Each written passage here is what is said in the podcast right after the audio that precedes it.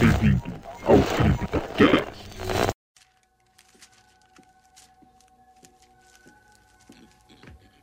It's time for your medication, Mr. Brown.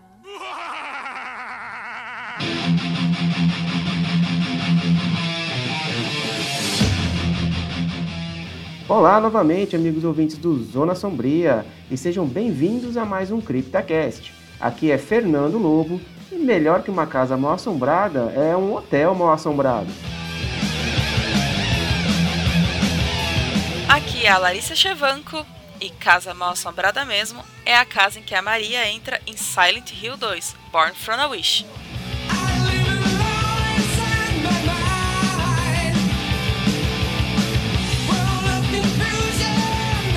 Muito bem, neste CryptaCast nós vamos conversar um pouco mais sobre uma das formas de terror mais populares e antigas, que são as casas mal assombradas.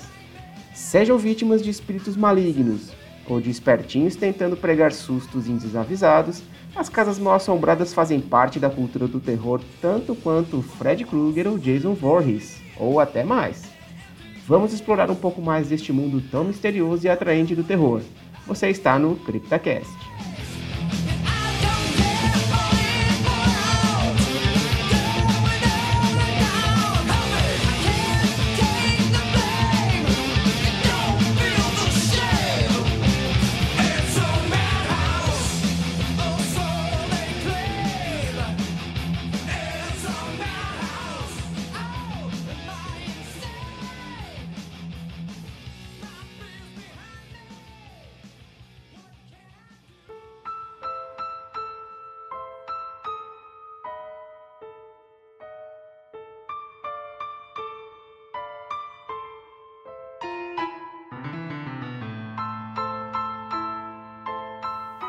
Muito bem, retornando com mais um CryptaCast, então, dessa vez falando sobre casas mal assombradas.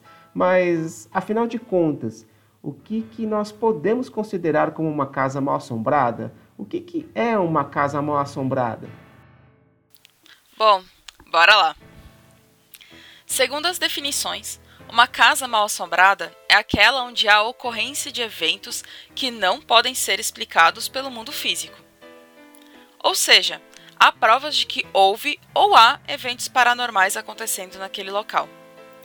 Interessante que os estudiosos da área dividem esses eventos em duas categorias: as assombrações propriamente ditas e os poltergeists.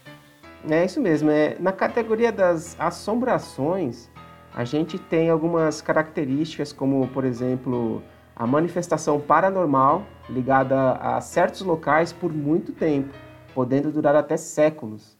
É, podem também apresentar visões de fantasmas e também sons como gemidos, choros, vozes humanas e quase sempre ligado à morte de alguém ou de alguém naquele local.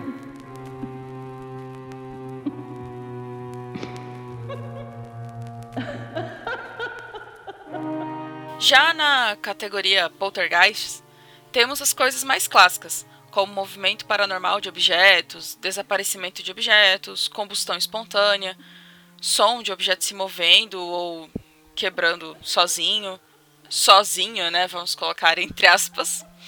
E o intuito seria sempre amedrontar quem quer que estivesse no local. Poltergeist, gente, é só vocês lembrarem do filme Poltergeist.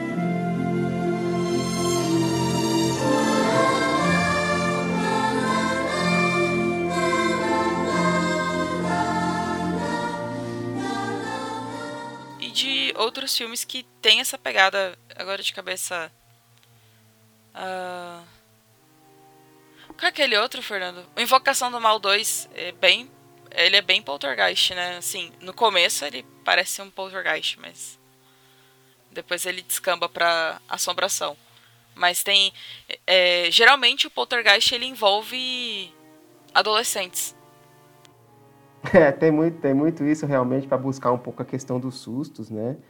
É, mas é justamente como você comentou aí agora, que a categoria do, do, do poltergeist, é, ele, ele volta muito sobre uma questão paranormal de alguns eventos que estão acontecendo ali no local, né? Então é, é muito, é muito, é realmente muito utilizado aí nas histórias de terror. Né? É, E para vocês verem como a Casa Mal Assombrada é uma coisa realmente bem antiga, vamos voltar um pouco na história, né? E vamos ver que a gente tem um dos primeiros registros de local mal assombrado feito por Pliny, o mais jovem. Sim, na, na antiguidade, né, sempre tinha essas questões de dar um, um sufixo estranho para os outros lá. Deve ser algum bullying da época, né? É... Ah, e, e, se você pegar alguns sobrenomes, assim, tipo. Esses é, sobrenomes mais europeus, germânicos e tal, é sempre tipo. A Fulano o Ferreiro, Fulano o Sapateiro, sabe? Então, tipo, tem uns sobrenomes muito engraçados, assim, que quando você vai na tradução dele é o, a profissão da pessoa, às vezes, sabe, também. Exato. É, eu falei a questão de, de bullying aqui e tudo, mas foi mais por, por, sacanagem, né? Porque eles tinham muito essa questão de sufixo mesmo, dar alguma qualidade é, para o nome da pessoa, né? Ficava até mais fácil de identificar elas quando era mencionado. É... é, com certeza. E até quem aí assistiu Beowulf vai lembrar que o Beowulf se apresentava, ah, eu sou o Beowulf, filho de não sei quem e tal.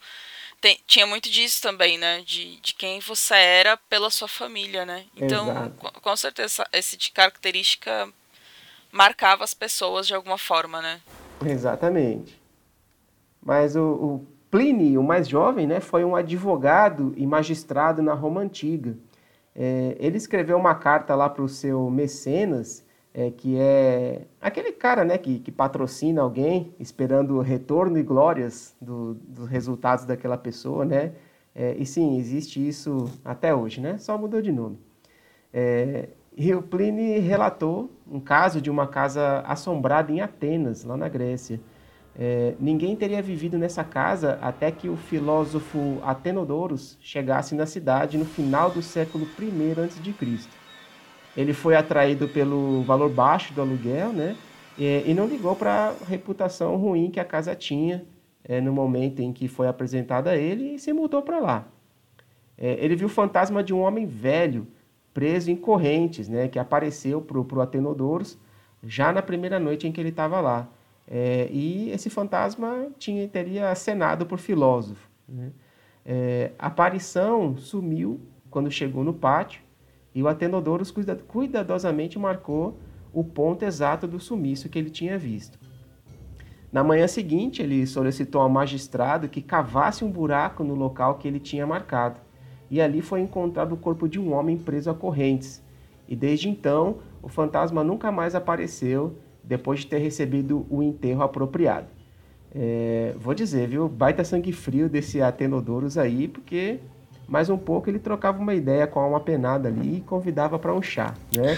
E uma coisa interessante aqui também é que a gente pode ver que mesmo é, esse registro sendo muito antigo, a gente vê que ele é, é, é a base para a grande maioria dos filmes que a gente tem falando sobre alguma alma penada ou alma amaldiçoada, né? Com certeza. A gente pode falar que o Atenodorus foi o primeiro Ghostbuster, né?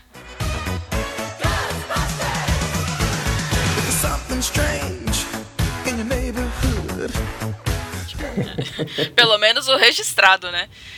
E, e, com certeza tem muito filme que traz filme, livro, série que traz essa esse esse plot inicial, né? Vamos assim assim dizer, né?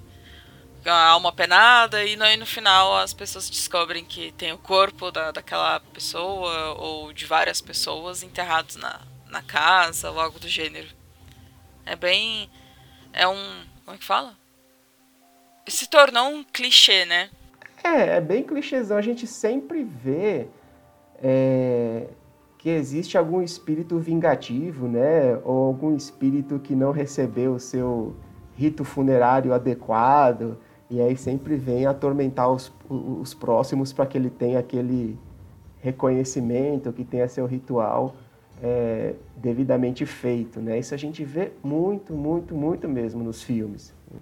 Mas assim, desde então, o, o assunto das casas mal assombradas, eles permeiam o nosso dia a dia, né? E inclusive a nossa cultura.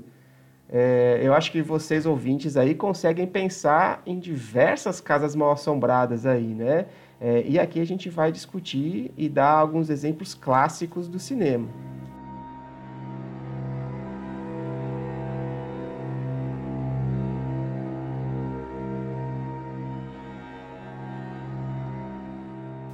Bom, eu vou começar. E, cara, um dos exemplos é o, o Grito, né? O filme Grito, né? No filme a gente tem a casa assombrada. É, mal assombrada ou bem assombrada. é, por uma mãe e um filho que foram mortos na casa há muitos anos, né? E o filme ele é baseado numa maldição folclórica japonesa que diz que quando uma pessoa morre, no momento de extremo ódio, a maldição nasce, né? Uma maldição nasce. Tipo, tornando aquelas vítimas é, em assombrações que vão passar a habitar o local da morte, né? Matando as pessoas que entram em contato com o local. Tanto é que, se vocês lembrarem, puxarem do filme, o, o cara que vende, a, o corretor de imóveis, o cara que vende lá a casa pra, pra Daphne do Scooby-Doo, pra Buffy, a caça, caça vampiros, né? Ele, É. ele também é assombrado pela, pela mãe, né, no filme. Sim, ele nem precisa estar na casa pra ser perseguido. Aliás, nenhum deles, né? Precisam realmente estar lá na casa pra ser perseguido por ela. É, tipo, pisou ali já era. Pegou a maldição. Não tem, não tem muita escolha. Então é melhor não pisar nem no, no quintal, né? Melhor deixar, tipo, passar longe. Fé, né? Essa maldição não quero, não. Obrigado. E de acordo com a pesquisa que nós fizemos, o filme faz parte de uma franquia. Onde o filme americano, que foi dirigido por Takashi Mizu. E agora, Takashi Shimizu. É isso mesmo? Isso. Bom. Em 2004. Nossa, esse filme é de 2004. Tem tempo, né? Tamo velho, não tem jeito, não. Então. Nossa, eu lembro quando lançou o filme. Fiquei louca pra locar ele na locadora. Ainda tinha locadora nessa época. Sim. E ele seria o terceiro filme da, dessa série de. dessa franquia, né? Sim, hoje o, o, o Grito, ele ainda é um filme, uma franquia muito comentada, né? Tanto que a gente teve aí um remake agora no início do ano. É, infelizmente eu não assisti ainda, ou dependendo das críticas, eu posso dizer até felizmente, né? Porque as críticas foram bem negativas do filme, mas eu espero corrigir isso em breve. Mas eu também, porque eu também não, não assisti esse remake. A gente, a gente falou aí do remake do Grito e parece que o tá sendo lançado, não sei se ouviu, se você ouviu, Fernando, falar sobre os remakes das, dos clássicos. Porque tem os clássicos antigões, né? O Frankenstein, a noiva do Frankenstein, o Sim, sim. ah, o Homem Invisível e tal, e tá saindo uns filmes nessa pegada, né? O, saiu agora o. É o Homem Invisível? Saiu. Eu, eu queria ter muito assistido esse filme, mas eu não, não consegui pegar pra, pra assistir. No dia que eu fui no cinema, eu. com meu irmão, isso antes da pandemia, gente. antes de. Assim, na verdade, antes de estourar, né? Tudo. A última vez que eu fui no cinema, eu fui assistir Maria e João. Tá bem legal o filme. Achei bem bacana essa releitura aí da- desse clássico. Eu vou confessar pra vocês que eu tive um certo preconceito na hora de ir, porque eu não gostei daquele João e Maria com o Gavião Arqueiro. É, ele é muito. Pô, eu, quando eu vi o trailer na época, eu falei, nossa, vai ser mó legal, parece meio de terror. Aí quando eu fui assistir o filme era só ação, com fantasia. E aí eu fiquei meio assim quando eu fui. Eu vi esse Maria e João, eu fiquei meio assim. E aí eu fui assistir sem trailer. Aí meu irmão virou, ah, você quer assistir qual filme? Aí eu, ah, cara, esse horário que a gente veio no, no, no shopping só tem duas opções. O Homem Invisível, que eu tava muito afim de assistir. E Maria e João. Aí meu irmão queria muito assistir Maria e João, sabe? Eu vi que ele não queria muito assistir O Homem Invisível. Aí eu fiquei meio chateada, porque eu queria ter visto O Homem Invisível. Mas eu não me arrependi de ter assistido Maria e João. O filme tá bem legal, ele tem realmente uma pegada bem de terror e suspense. E o filme tá bem feitinho, tá muito bacana. É aquela. Eu vou puxar o nome da atriz aqui. É a que fez It, Fernando. O- A criança ou a adulta? a criança. Eu. Não lembro. Cara, peraí, deixa eu puxar. Eu peguei o capítulo 2 aqui, não vou achar nunca. Elenco. Uh, Sofia Lillis. Que faz a Isso. Beverly. Como é que era o nome dela? Beverly? Beverly. Beverly Ah, Marsh. É, Marsh. É, inclusive ela fez uma série também da Netflix, I'm Not Okay With This. Ela é uma- eu acho que ela é uma atriz que tem um potencial muito bacana, assim. Ela tá com 18 anos agora, então acho que ela tem um, um potencial aí. Ela, como atriz, ela se destaca. Então, acho que ela é uma revelação nova aí que a gente pode. Não tão nova, porque ela já tá atuando já tem um tempinho, né? Mas Hum. acho que a gente pode esperar mais, mais filmes dela, né?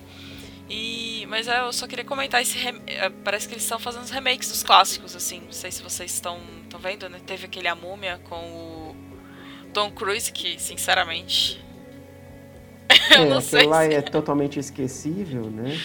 É, e assim, a, a gente tá na era realmente do- dos remakes, né? Tanto no cinema aí, filmes e séries, quanto é, nos jogos, né? Como a gente pode ver aí com o sucesso de, dos remakes de Resident Evil 2 e 3, que aliás nós vamos falar sobre eles aqui no CryptaCast em breve. Vamos corrigir o nosso erro de não ter falado do Resident Evil 2 Remake na época, mas nós vamos fazer um cast falando do Resident Evil 2 e Resident Evil 3 Remake aqui. Isso, por favor, porque olha, eu não tô jogando, tô vendo gameplay e tá. tá, ma- tá bacana. Bacana. Não, não vamos falar muito pra deixar pro CryptoCast, Exato. mas. tá legal. Galera, fica de olho aí no, nesses remakes que estão que tão saindo, assim. Que qu- eu vi um. É, só pra finalizar, eu vi um. Ai, como é que fala? É, tem um canal que eu acompanho, eu já indiquei ele aqui no CryptoCast, inclusive, é o da Jaqueline Guerreiro. Ela fala sobre o, o Homem Invisível em um dos vídeos dela. E ela falou bem, assim, do filme. Eu vi uma galera também falando bem, então fiquei bem empolgada pra ver o filme. Então acho que parece um, um bom filme. Muito bem. É, um outro exemplo clássico até já, mas, mas é um, um exemplo mais atual de Casas Mal Assombradas, é a série é, A Mansão da Residência Rio, no Netflix.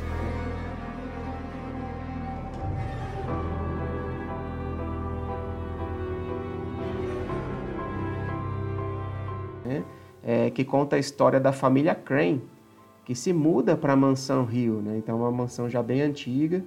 é, e eles tinham a intenção de reformar a mansão e vender por um preço mais alto, né? Isso é uma coisa comum. é, inclusive, a gente vê muito no cinema também, né? Americano. As pessoas compram casas, mansões antigas ou é, mal cuidadas, né? Para fazer uma reforma e revender e aí ganhar os lucros em cima disso, né? É, e a base da história é essa, então a família Crane ela se muda para a mansão Rio para realmente reformar é, e vender posteriormente, né? É, mas aí eles começam a sofrer com alguns eventos sobrenaturais né, que impedem que eles consigam seguir os planos deles e acaba deixando aí algumas marcas bem profundas na família. tá? É, e depois de alguns anos, é, algumas situações sobrenaturais voltam a ocorrer com eles e eles voltam para a mansão para confrontar aquilo que está acontecendo. né? É, é um seriado foi muito bem recebido, ele tem uma história muito boa, né, baseada inclusive num, num livro. É, e eu acho assim, se você ainda não assistiu, vale a pena assistir, porque ele tem uma história muito bem contada, muito bem é, amarrada aí em cima dos eventos sobrenaturais da casa, ou da mansão, né? Opa, valeu, Fernando. Vou tomar aí como um conselho, vou, vou assistir. Eu coloquei na minha lista da Netflix, mas eu ainda não, não peguei pra assistir. Muito bom, vale a pena. E aproveitar para assistir antes de sair a segunda, né? É, porque senão fica muita coisa pra assistir depois. Bom, e continuando, vamos falar sobre o horror em MTV.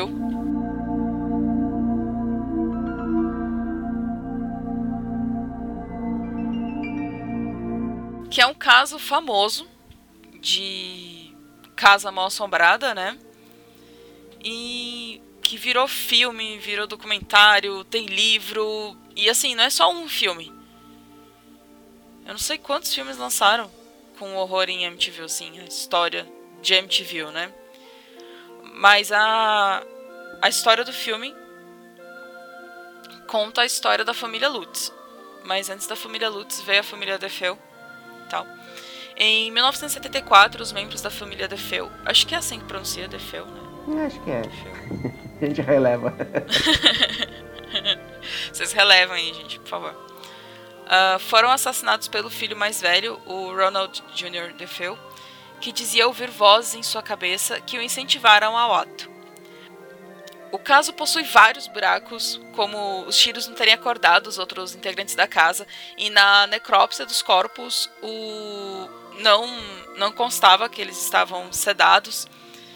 E, e assim, os tiros foram feitos por uma carabina, que é uma arma muito barulhenta. É, esse, esse é um ponto que, que eles falam muito né, na, nas investigações, justamente por isso, né? Como é que ele conseguiu matar, é, matar os familiares, né? Usando um tiro de carabina que é bem barulhento e as outras pessoas terem sido surpreendidas depois, né?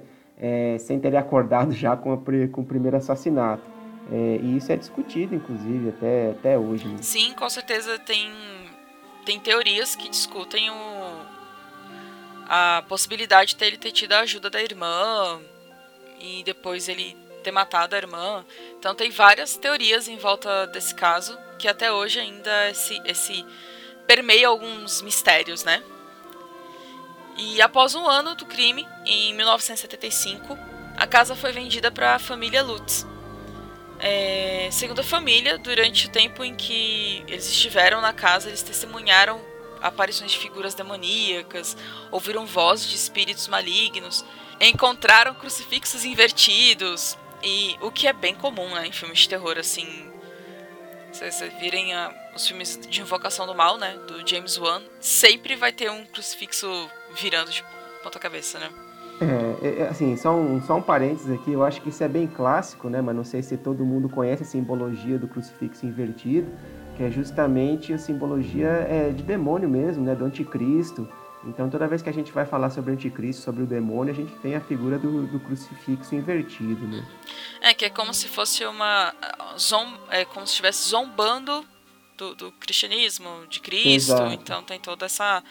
É, esse, por isso que pesa tanto esse, esse símbolo, né? E foram muitas e muitas é, atividades sobrenaturais que a família Lutz presenciou. E, inclusive, eles afirmam que uma meleca verde escorria pelas paredes. E aí, poucos dias depois, a família resolveu abandonar o local, né? Tem um filme com o Ryan Reynolds, do, do Horror MTV, que conta a história da família Lutz, né? E não da família Defeu. Que fala que o pai da família também, ele começou a ficar muito agressivo, tratava os filhos super mal, e que ele mudou da água pro vinho. Então, né? Isso retrata bem nesse filme do Ryan Reynolds. E eu queria só fazer um adendo aí, um, um jabá pros nossos amigos do Necronome Conversa, que acho que. E agora não sei quando, mas eu gravei um episódio com eles sobre um documentário de MTV. Então, vocês dão uma conferida lá, ficou bem bacana. É, e MTV ele foi realmente bem explorado, né, com, com os livros, com os filmes, com remakes, com documentários. É, material sobre essa, esse assassinato aí de, de MTV não falta. Mas não mesmo. É, então, o, pesquisei agora aqui, o filme com Roy Reynolds é de 2005 já tem tempo já. Putz, tem... tá tudo, tudo está ficando com muitos anos já, né? É, vamos e... relevar isso aí. Mas é, é, acho que é esse filme, o horror de MTV. Mas é, MTV, realmente, como o Fernando falou, são muitas e muitas adaptações. Sejam literárias, documentais, eh, jornalísticas, filmes, tudo. É, como a gente falou, né, essa questão do mistério em cima dos assassinatos realmente atrai muito a atenção das pessoas, né? E é uma coisa que é, a gente sabe que a, a, cultura, principalmente a cultura do terror e do mistério, costuma explorar bastante quando acontece, né? Que é, inclusive, o que a gente vai falar aqui é do nosso próximo exemplo, né, que é o exemplo do filme Sobrenatural,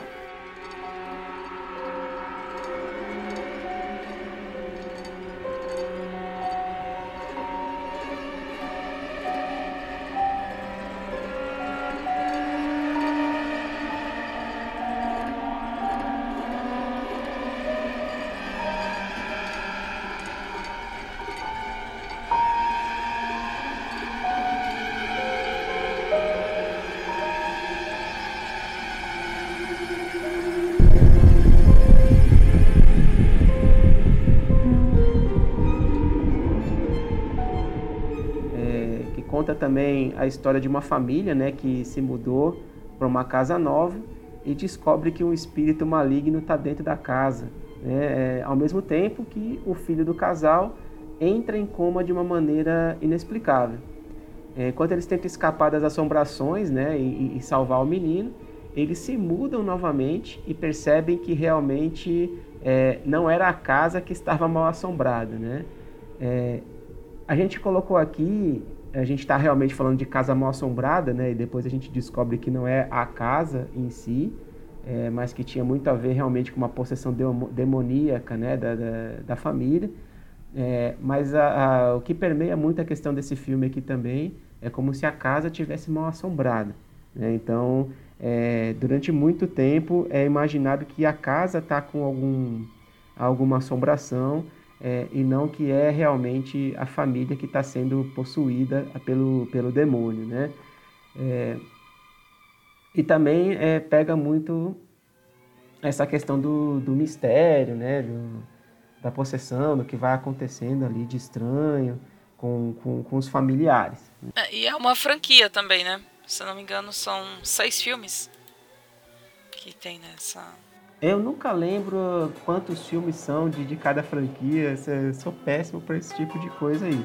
Mas sim, tem mais de um filme, virou uma franquia, o, o, o, Sobrenatural. Eu acho que são cinco filmes, se eu não me engano. Tem o Sobrenatural 2. Aí vem a origem, né? Porque todo filme de terror é assim, né? Ele vem o futuro e depois a origem. Aí conta a origem da. Como, é, como tudo começou. E, e, depois vem a última chave, que é de 2018. Então acho que são quatro filmes. Quatro ou cinco filmes, pelo que eu entendi. Ah, mas tem um, um filme sobre origem de filmes de terror que eu gostei, cara. Gostei mais do que o primeiro, inclusive. Achei até assim, uau, que é o Ouija. Você chegou a assistir, Fernando? Ouija eu assisti. Eu assisti. É, tanto primeiro, aí tem o Ouija A Origem. eu gostei mais do A Origem do que do primeiro filme. Porque o primeiro filme é muito, assim. Uh, clichê de adolescentes numa casa. Tipo, Sim, é... na verdade, uma casa não, né? Adolescentes que pegam uma tábua Ouija, né? É, sempre tem alguém que fica falando para não fazer, né? E mas mesmo assim eles fazem. É. é. a fórmula pronta que a gente tem aí dos adolescentes se ferrando em filme de terror, né? Uhum. E o A Origem, ele foge um pouquinho, então tem criança mal assombrada. A criança assombrada é sempre também um, um, um clichê em filmes de terror, né? Sim. né? E, mas o, o Ouija, A Origem, ele, para mim, ele é mais. tem uma pegada de terror mais legal mais interessante do que o, o primeiro, né? É, eu também achei. Eu acho que assim, eles viram que deu certo, né? Apesar de ser um filme é, com uma produção não muito milionária, digamos assim, né? É, mas deu certo, fez o seu sucesso, teve o seu lucro e eles decidiram investir um pouquinho mais. E aí conseguiu sair uma coisa um pouquinho melhor aí nesse segundo filme, né? É, e assim, continuando aqui também, vamos falar um pouco sobre o filme A Maldição da Casa Winchester,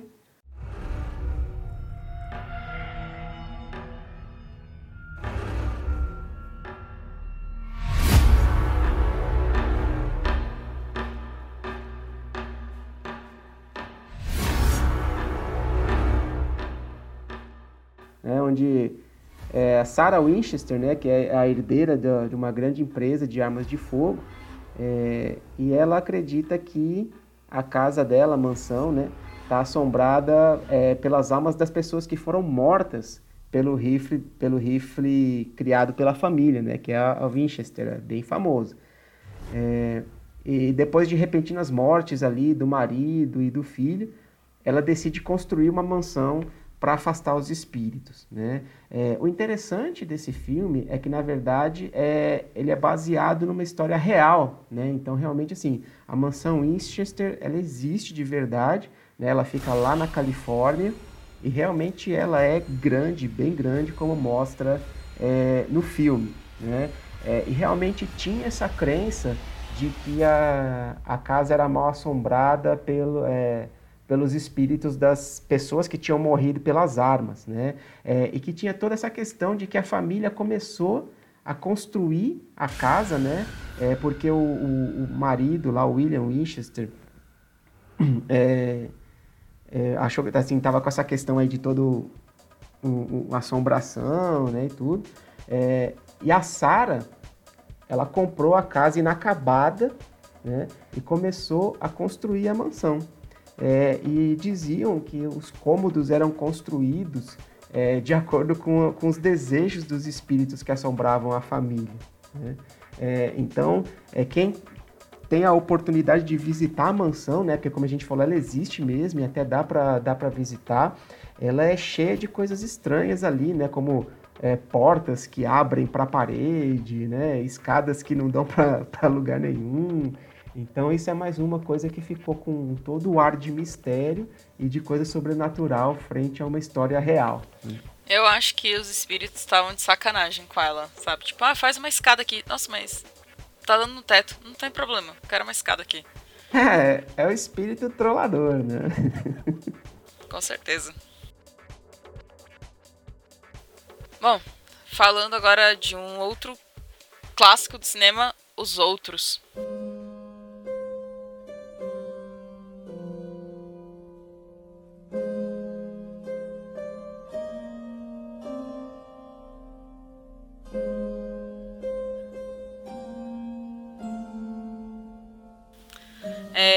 Os outros contam a história de um casarão, né? Não é nem uma mansão, é um casarão mal assombrado na ilha de Jersey, onde mora a Grace, que chora, né, porque seu marido partiu para a guerra e não retornou, e seus dois filhos, que sofrem de uma doença rara que os impede de se expor à luz.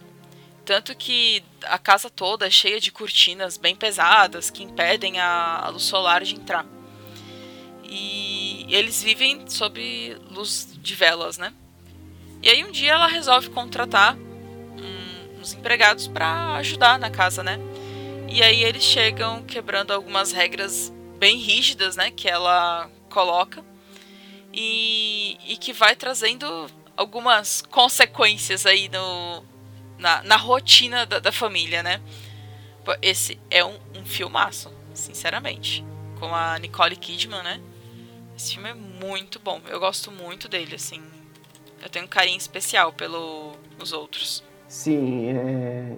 bom, bom, ouvintes, e vocês conseguem perceber também que a gente tenta falar dos filmes sem dar muito spoiler, né? Mas, poxa, Os Outros é um filme de 2001.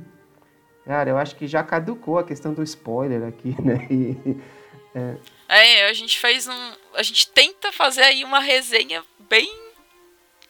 Bem mínimas, né? Sem dar spoiler, mas, pô, 19 anos já de filme, né? Exatamente. Então, assim, se você não assistiu ainda os outros, é, corrija esse erro rapidamente aí, porque é um filme que vale muito a pena.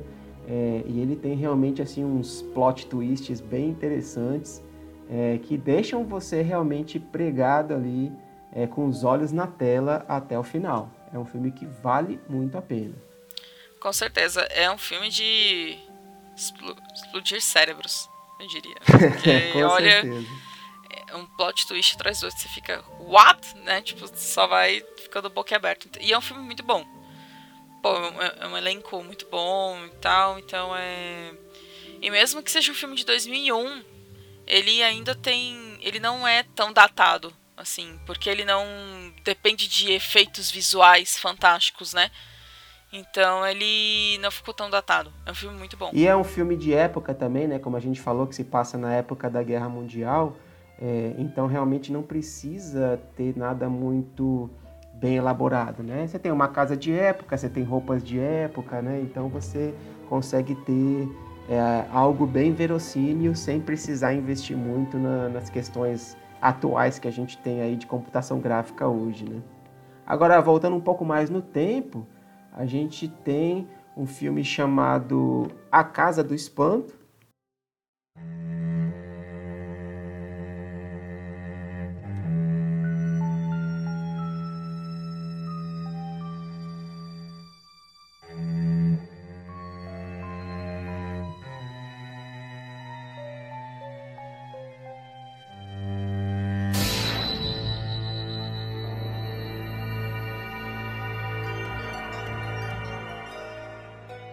que é um filme da década de 1980, se eu não me engano, ele é de 1985, é, e conta a história do Roger, né, que ele é um escritor ali que está sofrendo bloqueio para escrever, é, e a carreira dele sofre uma reviravolta, né, quando o filho dele desaparece misteriosamente é, na casa, na mansão ali da familiar dele, né, e quando ela morre, ele herda a casa e decide não vender e sim se mudar para casa para tentar descobrir o que, que aconteceu com o filho dele.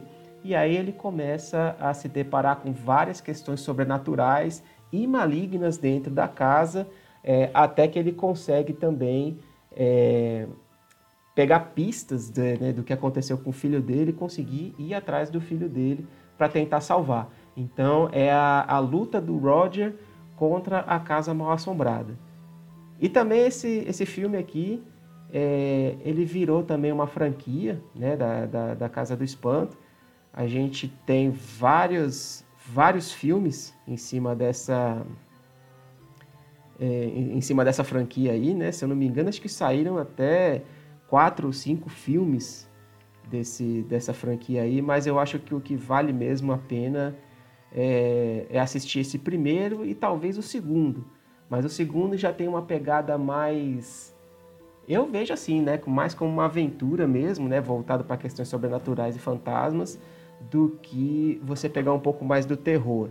Embora o terror desse filme A Casa do Espanto também é bem aquele terror clássico da década de 80, né? Então, assim, é um terror também com muito humor negro, né? E não aquilo que a gente está é, acostumado assim com os slashers que a gente tinha no, no final da década de 70 ali, né? Ele já pega muito a questão de misturar o terror com o humor negro da década de 80. A década de 80 tem muitos filmes assim, né? Com essa, com essa pegada, né? Tipo. Que para hoje é tosco, mas que pra época eram super efeitos. É, exatamente. Virou agora um negócio mais cult, né? Nostálgico é, para quem acompanhou esses filmes lá na época ainda, né? É, e um outro filme também que ele é mais ou menos dessa época, só que aí já ele não tem muito essa questão do humor negro, né? E sim ele voltado realmente para um, um terror. É o clássico O Iluminado, né?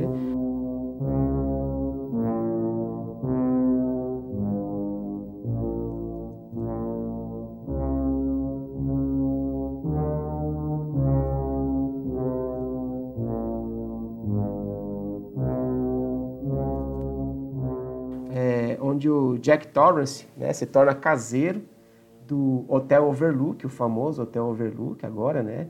É, porque é que acontece, né? O hotel ele fica no topo de uma montanha que durante o inverno é, fica com uma nevasca né, doida lá e, o, e o, o hotel fica fechado.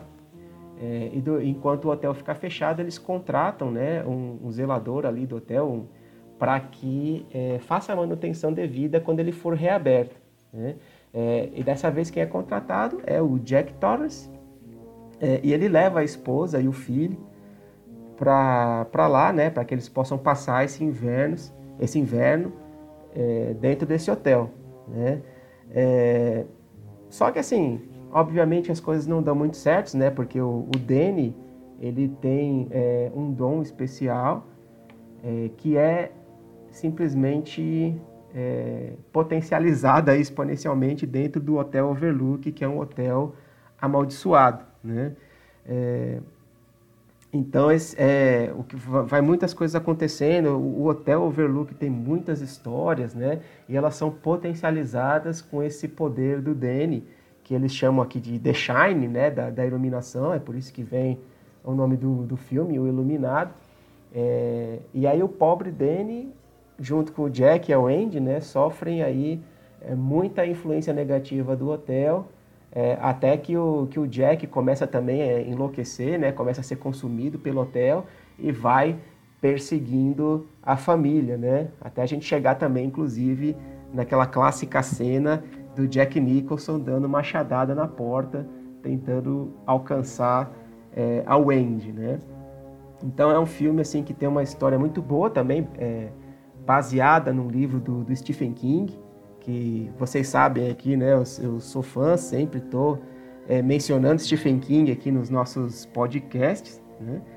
É, e vale muito a pena acompanhar. Inclusive, há pouco tempo, bom, pouco tempo assim, né? Para as obras do Stephen King, obviamente, é, saiu a continuação, né? Que é o livro Doutor Sono. E no ano passado, inclusive, saiu a adaptação do livro é, para o cinema, que também é um filme muito bom. Bom, continuando aqui, vamos falar sobre o filme Invocação do Mal.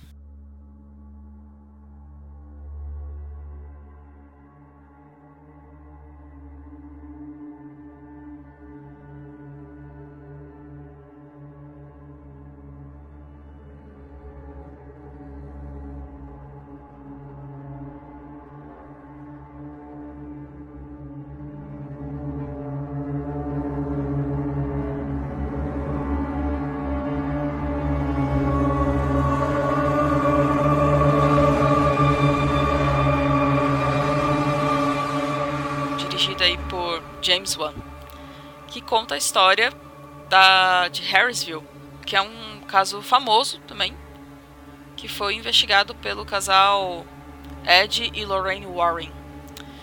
Em 1971, o casal Roger e Carolyn Perron se mudam para uma casa de campo em Harrisville, em Rhode Island, com as suas cinco filhas, Andrea, Nancy, Christine, Cindy e April.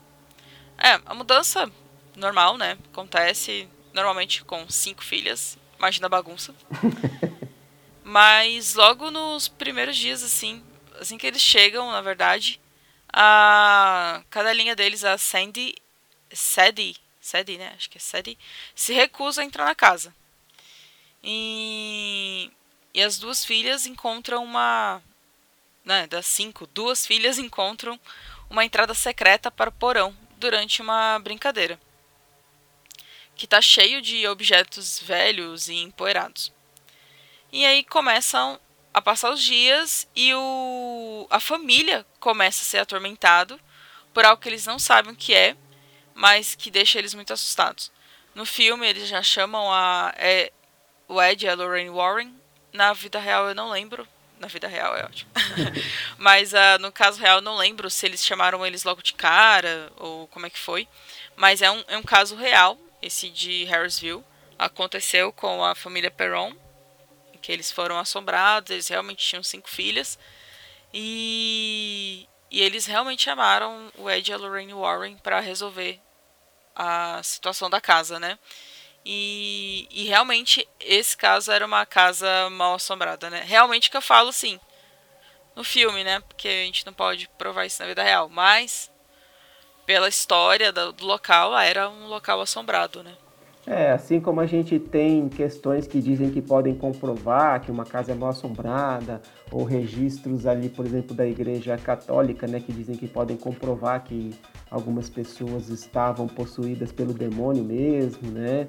É, é muito difícil é, a gente ter realmente a nossa não, não digo realmente só a nossa, né? Assim, mas a gente tem realmente uma prova ou alguma definição de que uma casa é ou não é mal assombrada, né? A gente tem o registro das pessoas, mas a gente sabe também que esses registros são muito contestados, né?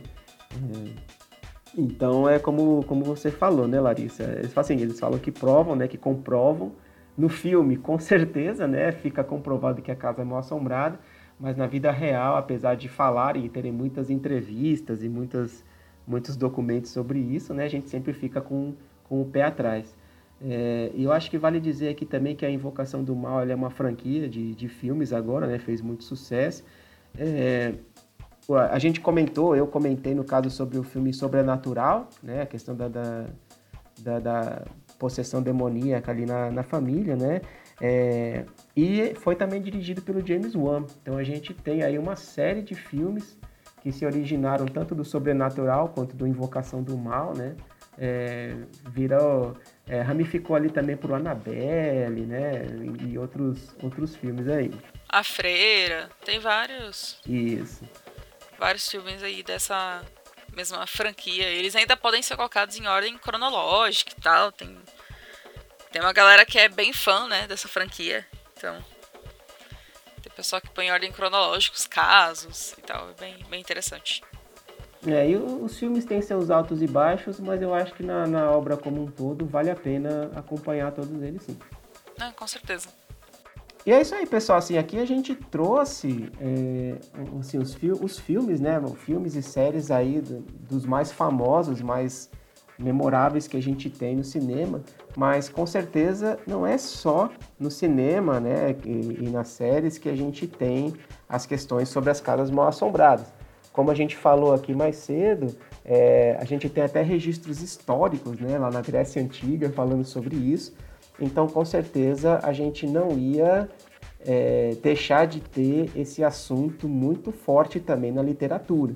Né? Então, a gente pode ver é, diversos exemplos dentro da, da literatura também falando sobre casas mal assombradas. Com certeza. O próprio Horror em Amityville é um livro escrito por Jane Anson. E vamos ver. Eu não coloquei na pauta o ano em que o livro foi escrito. Jane Anson. O livro foi publicado em 1977. 77. Ah, e esse é o livro que conta a história da família Lutz, né? Da, dos horrores que eles viveram na, na mansão e como eles fizeram para sobreviver, né? Durante esse tempo na, na, na casa. Outro livro é o A Casa Infernal, de Richard Matheson. Matheson. Matheson. E, e aí, Fernando? Madison. Madison. Obrigada. ah, é, eu ia comentar que esse livro, ele, ele tem uma pegada parecida, eu digo parecida, é, com várias aspas, na verdade, né? Parecida com a mansão da Residência Rio. É, é, a mansão, não, né? A maldição da Residência Rio, é, que na verdade não é esse o nome realmente do livro, né? O, livro chama A Assombração da Casa da Colina é, e ele foi publicado em 1959. Eu vou até comentar aqui já também, né, a questão da, da assombração da Casa da Colina. A gente já comentou sobre o, o seriado, né, a Maldição da Residência Rio, é, e a gente vê uma pegada bem de, de drama mesmo, né? Então a gente vê muita questão do drama familiar é, da família. Craig, né, sobre a questão da mansão e da perda do, dos entes, né? É, enquanto o livro do, do Richard Matheson, ele tem realmente uma pegada mais de terror em cima da, da casa em si, né?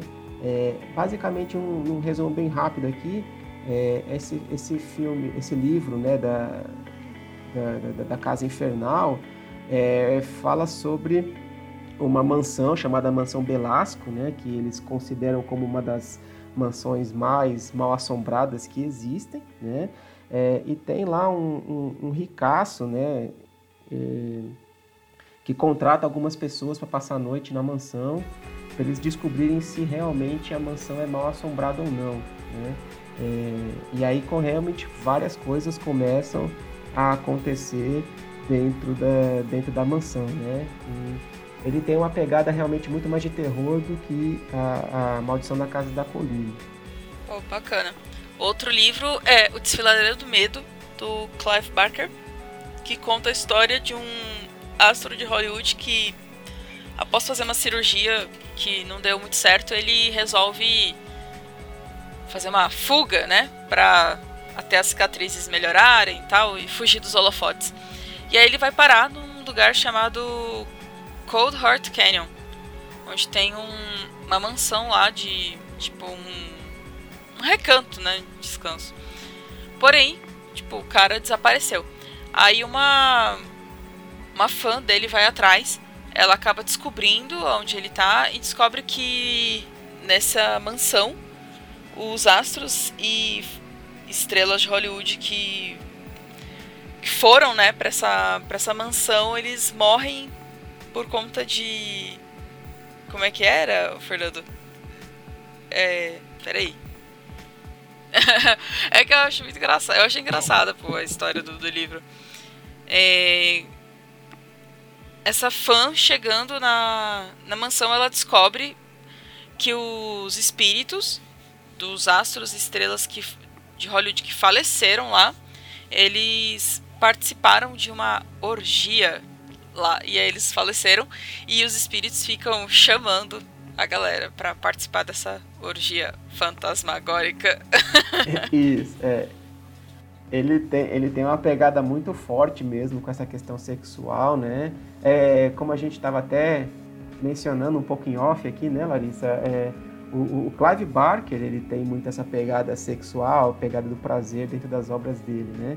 É, e com certeza essa do Desfiladeiro do Medo não, não ia ser diferente. Né? Então, realmente, essa parte aí, é, eles pegam muito pelo apelo sexual é, e vai atraindo o, o, Todd Pickett, né, que é esse astro que está lá na, na mansão, para os prazeres que a mansão fornece até que ele consegue ser pego, né? Digamos assim, pelo, pelos fantasmas lá. Mas sim, falando do Clive Barker, ele tem realmente essa pegada bem, bem marcada aí. Quem viu Hellraiser, quem leu também, vai, vai ver essa pegada bem voltada pro, pro sexual. É, e assim, só vale um, um adendo rapidinho também, que esse livro, ele foi escrito em... Escrito não, né? Ele foi publicado em 2001. Então é um livro relativamente recente aí do, do Clive Barker, né?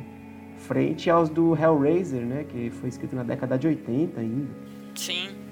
Pô, mas é um, é um ator que... Oh, autor, né? Que lança livro tem tempo. Lançou até quadrinho. Sim, sim. Uh, um outro livro é A Outra Volta do Parafuso, escrito por Henry James em 1898, gente. Olha, eu ia falar 1900. O livro conta a história de uma governanta que, cuidando de duas crianças em um local remoto, começa a perceber que seu mundo está assombrado. É, o livro foi um marco literário, é, ainda mais, né? Lançado em 1898, gente, livro de terror. E ele foi fundamental para os estudos acadêmicos da neocrítica. A neocrítica é um movimento literário que surgiu nos anos 20 nos Estados Unidos com a intenção de separar o autor da sua obra, onde era analisada a história sem a base cultural ou social do autor. Eu, como analista de comunicação em redes sociais, acho meio difícil você separar uma obra do das influências sociais que o autor sofre, mas assim, é, okay. e, e, eu que não sou nada disso, não entendo nada disso, também digo que eu acho muito difícil você conseguir separar o autor da obra, né? Mas tudo bem. É. Estudos. todo, estudo, todo estudo é válido, né?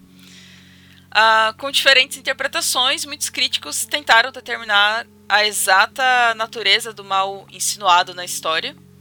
Ou outros argumentaram que o brilho da obra, na verdade, é um é a capacidade de criar um sentido íntimo de confusão e de suspense dentro do leitor.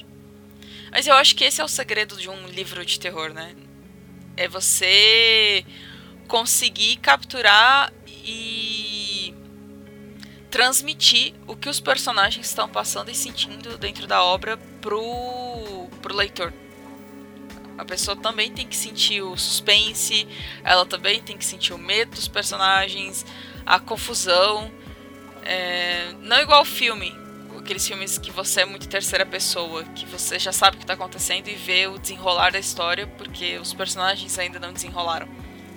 Mas não, é você vai descobrindo junto com os personagens. Eu acho que o livro ele consegue trazer muito isso. Essa Sim, com certeza. É, e É, é até clichê aquilo que, eu- que eu vou falar aqui agora, né? Mas realmente a gente sabe que uma obra, um livro, um filme e tal, eles são bons quando você termina de ler ou termina de ver e já quer sair desesperadamente discutindo com alguém, né? Nossa, com certeza. Eu, eu acho que quando você sai de cinema, cinema ou termina de ler um livro, é, ok. Acho que o livro não. Não, não foi um sucesso. no- e quando eu falo sucesso, não um sucesso mundial, mas sim um sucesso com você, sabe? Tipo, ele não, não te capturou. Realmente, o Fernando tem toda a razão aí no seu comentário. Exatamente. Bom, e a gente falou um pouquinho aqui sobre as casas mal assombradas na literatura, né? É, e vamos falar algumas menções aqui agora sobre as casas mal assombradas no cinema e na televisão. É, a gente vai até ser um pouco repetitivo aqui, então a gente vai passar um pouco mais rápido, né? Já que a gente mencionou muita coisa já é, nas principais, né, ou, ou nas famosas obras aí que a gente tem dentro dessa mídia, né? É, então, por exemplo, uma, da, uma das dos clássicos, inclusive, né, que a gente poderia até ter mencionado antes, mas a gente tá, tá mencionando só agora, é o Poltergeist, né, de, de 1982, que virou também, né, uma franquia aí, são vários filmes, é, bom, vários três, né, é, em cima da questão da, da- da- das assombrações da casa, né, então também tem essa mesma questão, né, a família se muda para casa, começa a, a perceber alguns eventos paranormais dentro da casa, até que a filha mais nova deles, a Carolyn, ela desaparece, né? E aí eles descobrem que os espíritos da casa capturaram ela e buscam uma, um grupo de paranormais para tentar resgatar a filha dos fantasmas ali da casa, né? É um filme muito bom, foi, foi dirigido lá pelo eu ia falar Stephen King. Não, é, é o. Oh caramba, agora me fugiu. É o Steven Spielberg. Ele Ah, foi, foi dirigido pelo Spielberg, né? É, e inclusive tem muitas. Muitas histórias de bastidores nela aí que a gente pretende falar em breve. Com certeza. E é um clássico do cinema. Poltergeist, inclusive, ganhou remake, né? Recentemente. Ganhou e é um remake bem ruinzinho também. É de. O remake é de 2000. Nossa, já tem tudo isso, gente. 2015. É, tudo isso. Meu Deus, gente. As, as paradas estão passando muito rápido. Ah, um filme que a gente já mencionou aqui é A Casa do Espanto, de 1985. E um outro filme que tem Casa Assombrada é A Casa da Colina, de 1999. Eu não sei aí quem é que vai lembrar, mas passava muito no SBT. Principalmente quando era sexta-feira 13, o SBT tinha costume de passar filme de terror depois da meia-noite, né? Era o próximo da meia-noite, era uma coisa assim. E eu lembro que eu assistia, eu era nova, né? Era criança, mas eu me amarrava. Depois ia dormir com medo, mas. Fazer o quê? Ah, mas a Casa da Colina é, conta a história. É uma história bem, bem maluca, assim. É um casal meio excêntrico em que o. Um cara é milionário, ele é dono de uma franquia de parques, né? Parques de diversão. E a esposa dele vai comemorar o aniversário dela e tal. E aí ele, ah, como é que você quer comemorar? Aí ela, ah, eu quero ir numa casa mal assombrada e tal. E aí ele, ah, tá bom. E ele vai montar, ela tá montando a lista de convidados e algum espírito, vamos assim dizer, né? Monta a lista pra ela. E são pessoas que ela não conhece. E eles, essas pessoas vão pra essa casa mal assombrada. Na verdade, não é uma casa. É um. Era uma casa mal assombrada que virou um manicômio. Não sei se você lembra desse filme, Fernando, você assistiu? Eu, eu, eu assisti, mas assim, vou ser sincero, não, não me marcou tanto quanto marcou você. Então, Nossa, você eu se não. lembra bem mais dele do que eu. Eu não sei por que, que esse filme me marcou. Acho que por eu ter visto várias vezes quando criança. E eu assisti ele várias vezes também recentemente, porque eu baixei o filme pra assistir então. Apesar dele ser bem bobo, assim, sabe? Tipo, sustos e tal, ele não. Não é, meu Deus. Ele é muito cheio de clichê. Só que é um filme bem legal. E aí a mulher, ela, ela lança um desafio para os convidados, assim, ah, o convidado que sobreviver até tal hora ganha uma grana lá. E aí são essas pessoas são todas fodidas, desculpa a palavra, financeiramente. então elas estão desesperadas para sobreviver.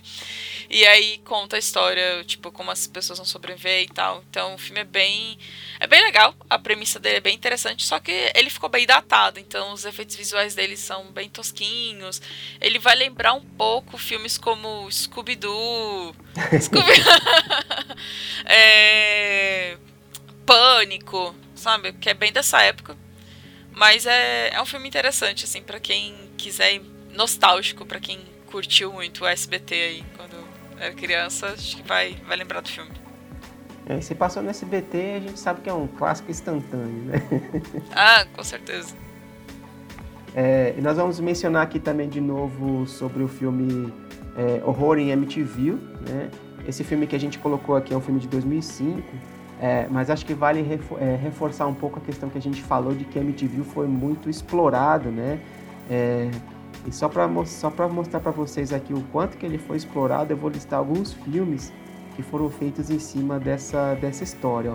Tem o próprio Terror em MTV de 79, depois veio MTV 2, A Possessão, MTV 3, O Demônio, MTV 4, A Fuga do Mal, MTV 5, A Maldição, MTV Uma Questão de Hora, 6, né, seria o 6, MTV 7, Uma Nova Geração, MTV 8, A Casa Maldita, depois veio o Horror MTV em 2005, é, depois veio a maldição aqui também de, de MTV, é, o asilo de MTV, a casa da morte de MTV, é, de MTV Playhouse aqui em 2015, MTV No Escape 2016, MTV Exorcismo e MTV O Despertar em 2017.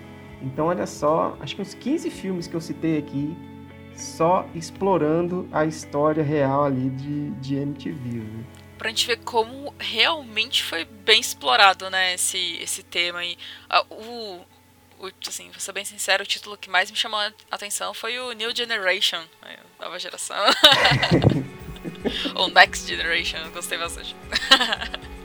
É, passa, passa de fantasma pai para fantasma filha, essas coisas assim. É, então, ah, eu cansei de, de assombrar essa casa, meu filho. Agora eu passo a honra de assombrar essa casa pra é. você. ah. Mas é isso, pessoal. Eu não vou, não vou me estender muito mais sobre MTV aqui não, mas era só para mencionar para vocês realmente é, o quanto foi explorado. Vale um cast só sobre todos os filmes de, de MTV. Eu quero ver a gente assistir essa pancada de filme, né? Tipo, é muito filme. Bom, outros. Os. Outros. Opa. Continuando aqui a lista de, de filmes sobre casas mal assombradas, nós temos os outros, de 2001.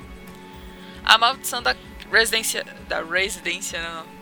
A Maldição da Residência Rio, de 2018, que é a série, né? Isso, esses todos que a gente comentou mais é, anteriormente aqui também, né? É, também A Maldição da Casa Winchester, que a gente acabou de falar. O filme Rose Red, de 2002, que um milionário dá de presente a mansão para sua esposa e ela desaparece. Como já havia acontecido com a filha do casal. E aí uma parapsicóloga reúne um grupo de paranormais para desvendar os mistérios da casa, mas a tarefa parece estar além da sua capacidade. Esse filme marcou muito também, porque eu lembro que passou no SBT. Gente, muito filme passou no SBT. Eu, eu era menina SBT, né? Vivia no, no, no SBT. E passou e eu lembro que me marcou. Eu não. Assim, cenas eu lembro de flashes do filme, mas eu não, não lembro do filme em si. É, o filme, ele, inclusive, tem que dizer, né? Ele, é, o autor da história é o Stephen King, então estamos falando de Stephen King aqui de novo, né? É, e ele fica também nessa questão de, assim, de a casa ser mal assombrada, é, e aí o dono da casa lá, ele, ele convoca um grupo de pessoas paranormais para verificar se a casa ainda é assombrada ou não, né? É, obviamente que existem outras outros intuitos por trás disso, né? Não é só isso que, que é baseado o filme, tem um, um objetivo por trás aí dessa convocação. É, mas a história, o plot principal aí seria isso, né? Um grupo de paranormais ele é, ele é convocado para ficar um tempo dentro da mansão para descobrir se ela ainda está é, mal assombrada ou não. Bom, será que esse podcast que vocês estão ouvindo é só sobre Resident Evil e Stephen King? A gente fala tanto, né, de Resident Evil e Stephen King. Talvez nós gostamos muito. Olha, vou dizer, eu gostaria de falar mais também sobre Silent Hill, mas a Konami não ajuda. É, olha, tá triste, tá, tá difícil, gente. Tá, tá, tá muito difícil. Mas Silent Hill. Hashtag chateado, pois é. Mas Silent Hill tá aí um tema que a gente ainda vai abordar e muito aqui nesse CryptoCast. Merece. Merece. Com certeza. É uma franquia maravilhosa. É. É, e agora, para variar um pouco, é, vamos falar sobre o filme 1408, ou 1408.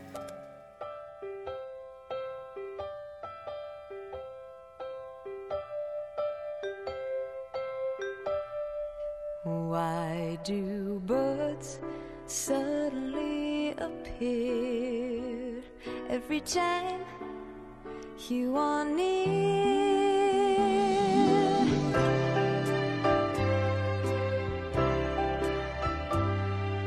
Foi lançado em 2007.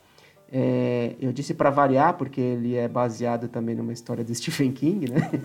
É, é, que conta a história de Mike, né? Que ele é um, um escritor famoso aí, é, que, que, que, escreve sobre lugares mal assombrados, né? É, e meio assim, ele escreve meio que desdenhando, né? Não é que ele é um, um cara que quer é, como diz assim, explorar aquela história ou não, né? Ele, ele, ele, quer realmente tentar desmistificar as coisas, né? É, e aí ele resolve explorar o quarto 1408 do Hotel Dolphin, né? É, já que ninguém nem entra naquele quarto há muito tempo, porque ele é considerado o quarto mal assombrado do hotel, né?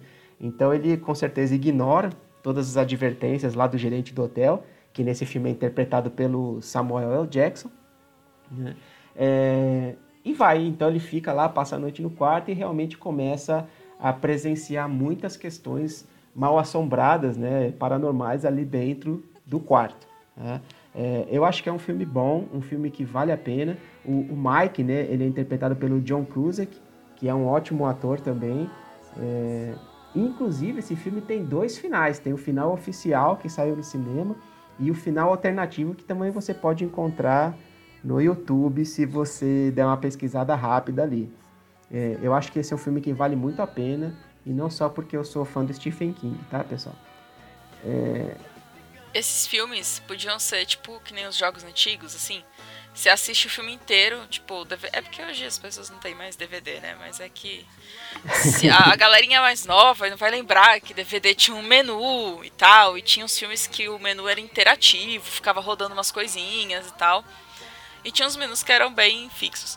Mas podia muito, né? Tipo, você terminou de ver o filme e aí você desbloqueia o final alternativo. Tipo, aí você, tipo, zerou o filme ah, é, e você consegue ver o final alternativo. Eu tenho certeza de que o DVD do 1408 tem o menu de extras lá que mostra o final alternativo. Tenho certeza. Ah, com certeza. Ou aqueles cenas deletadas, essas coisas. É, gente... DVD, DVD tinham mais recursos, muito mais recursos que um VHS. Inclusive tinham filmes que tinha joguinho. Tipo, eu descobri esses dias que o DVD do Scooby-Doo 2 tem jogo. Ai, bom saber, isso eu não sabia não. Eu ainda sou da época do videocassete, né? Não tinha joguinho no videocassete. O único joguinho que você fazia no videocassete era apertar o botão para rebobinar antes de devolver para locadora. Para não pagar multa. Exato. Pra... É, e, gente, eu prometo que vai ser a última vez que eu vou falar de Stephen King aqui, né? Mas eu tenho que mencionar também, novamente, O Iluminado, que foi um filme lá de 1980, né? Dirigido pelo Stanley Kubrick. Já mencionamos ele anteriormente, então é só mais uma menção aqui também de casas mal assombradas no, no, no cinema e na televisão, né? E nesse caso aqui, como eu falei, nem é a casa em si, é o hotel todo que é mal assombrado, né? É, e também na década de 90 a gente teve meio que uma refilmagem aí desse, desse filme. Então a gente tem uma outra versão de O Iluminado. É, ele foi filmado como uma minissérie, acho que se não me engano, de quatro ou cinco episódios lá nos Estados Unidos. É, e esses, esses, essas minisséries elas costumam vir condensadas para o Brasil é, na forma de um longa. Então você consegue ver dois longas do Iluminado aqui no Brasil, que é o original lá de 80 do Stanley Kubrick e esse novo da década de 90. E para encerrar aí a lista de filmes, né? A gente tem o último capítulo de 2016, que é uma trama simples que acompanha a gente pode acompanhar a personagem chamada Lily, interpretada pela Ruth Wilson, que é uma enfermeira que se muda para uma casa antiga e isolada para cuidar de Iris, que é uma escritora idosa, interpretada pela Paula Prentice. Prentice. Uh, pouco acontece no, no filme, né? Mas tudo remete à, à literatura. E a trama gira em torno de um, de um romance. Você chegou a assistir, Fernando? Se não me engano. O último capítulo, sim. Eu assisti. Ele, ele é um filme bem. Ele é um filme bem parado pela, pelas questões de terror.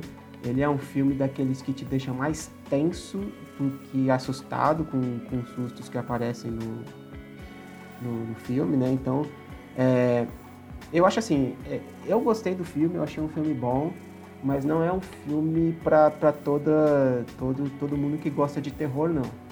É, ele é um filme realmente assim que você tem que prestar um pouco mais de atenção, você vai acompanhando, ele tem um ritmo um pouco mais parado, né?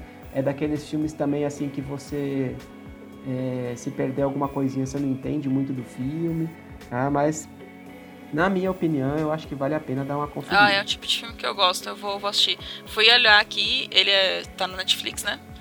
E Sim. o nome dele em inglês é gigantesco. I am the pretty thing that lives in the house. Ó, gente, tamanho. Qual o tamanho do nome do, do filme, né? Então, é, traduzindo literalmente, eu sou a coisa bonita que vive na casa, tipo, ou vive nessa casa. Cara, que nome de filme, sabe? Mas é. Vou, vou assistir, vou colocar aqui na minha lista. Vou até abrir a Netflix aqui e já marcar aqui pra eu não, não esquecer. É, e esse aqui é um exemplo de que nem sempre os nomes localizados aqui para o Brasil, né, em português, são piores que o original. Pô, isso é, é verdade, verdade. Você levantou um ponto muito bom. e obviamente, assim, a gente não vai é, terminar esse CryptaCast sem falar de uma outra mídia que a gente gosta muito, né? Que são os jogos. Então, com certeza, a gente tem casos de casas mal assombradas dentro dos jogos de terror. Bom, e vamos começar aí porque. Começar com coisa boa. Silent Hill 4 The Room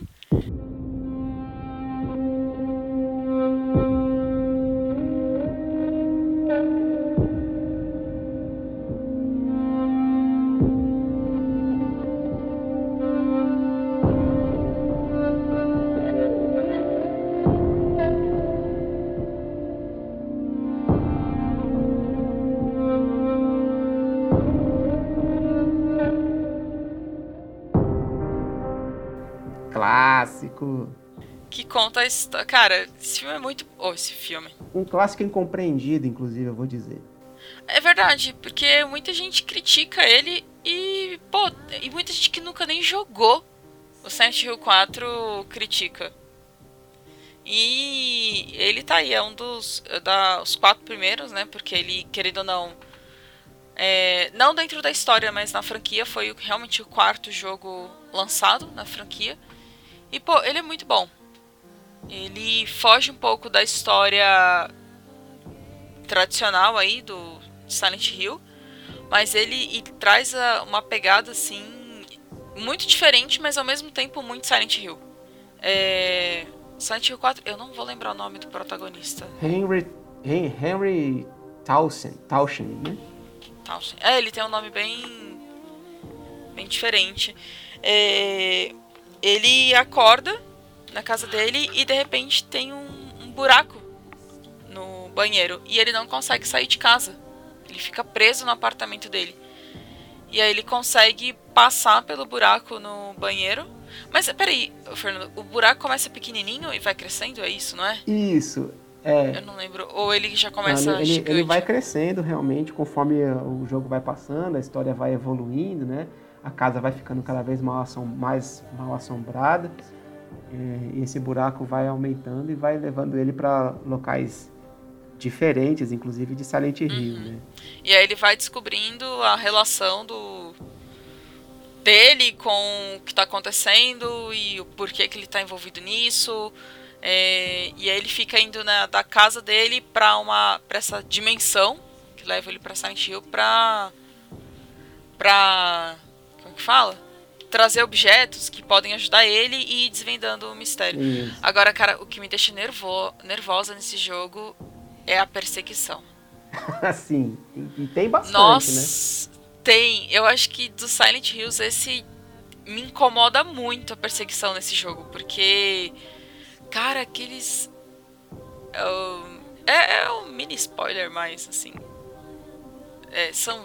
Não sei, não sei se são espíritos, mas eles ficam te perseguindo e te dão dano e. Bom, pra bom jogador de Silent Hill, né? Todo mundo sabe que os personagens também não correm lá essas coisas. Como, todo como um bom jogo de terror, né? Vamos assim dizer. né? Não dá pra ser um Use and Bolt, né? Num, num jogo de terror. É, com certeza. É, e uma coisa que eu acho engraçada até do Silent Hill 4 é que ele, pelo menos pra mim, né, é um dos personagens que o vilão marcou mais do que o próprio protagonista. Tanto que eu falei aqui, né, o, o Henry Townshend e tal, eu nem lembrava direito é, de cabeça assim o nome dele, mas é realmente esse, né, Henry Townshend. É, mas eu lembro muito bem do nome do Walter Sullivan, que é o, é o vilão do jogo. Sim. O Walter Sullivan e os seus 21 sacramentos, né? É, eu acho que é uma história muito legal. É, assim, obviamente, a, a principal crítica do Silent Hill 4 é o pessoal dizer realmente que não está diretamente ligado com Silent Hill, que o personagem não fica em Silent Hill e tudo mais, né? É, mas ele tem uma história muito boa, muito legal, é, inclusive em cima do Walter Sullivan. né? Então, é, não é à toa que a gente deixou aqui e quis realmente trazer um pouco do Silent Hill 4 aqui para vocês. Ah, com certeza. Bom, e um outro jogo também que é um dos clássicos do terror é o jogo Alone in the Dark.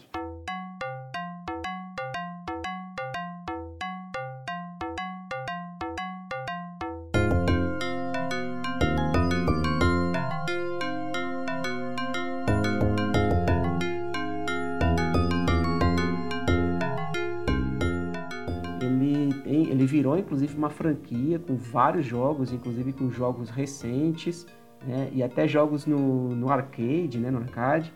É, mas é, o que eu tô falando aqui realmente é o clássico Alone in the Dark, que saiu lá no ano de 1992. tá? É, e também conta a história né, de uma mansão mal assombrada, sobre é, o, o- proprietário da mansão Derceto é, comete- come- cometendo suicídio, né? E aí você tem é, o Edward Carnaby, que é um investigador, é, que é enviado, né, para entender o que é que está acontecendo lá na mansão. É, e também você tem, você pode escolher dois personagens, né, que é o que é o Edward Carnaby ou a Emily, é, que é sobrinha do, do dono da mansão que se que se suicidou, né? Ela quer também entender o que é que está acontecendo para não ter sido muito investigado, caso tenha sido encerrado, né? Então tem toda essa questão aí é, da mansão. Então você escolhe um dos dois e quando você entra na mansão você já começa a perceber que ela não é comum. Né? Então e ela tem muitos, muitas questões clássicas ali é, do horror cósmico, né? Que a gente está acostumado com a questão ali do, do Lovecraft, né? É, e que também originou, teve muita influência de jogos mais recentes aí, como o próprio Resident Evil, por exemplo, né?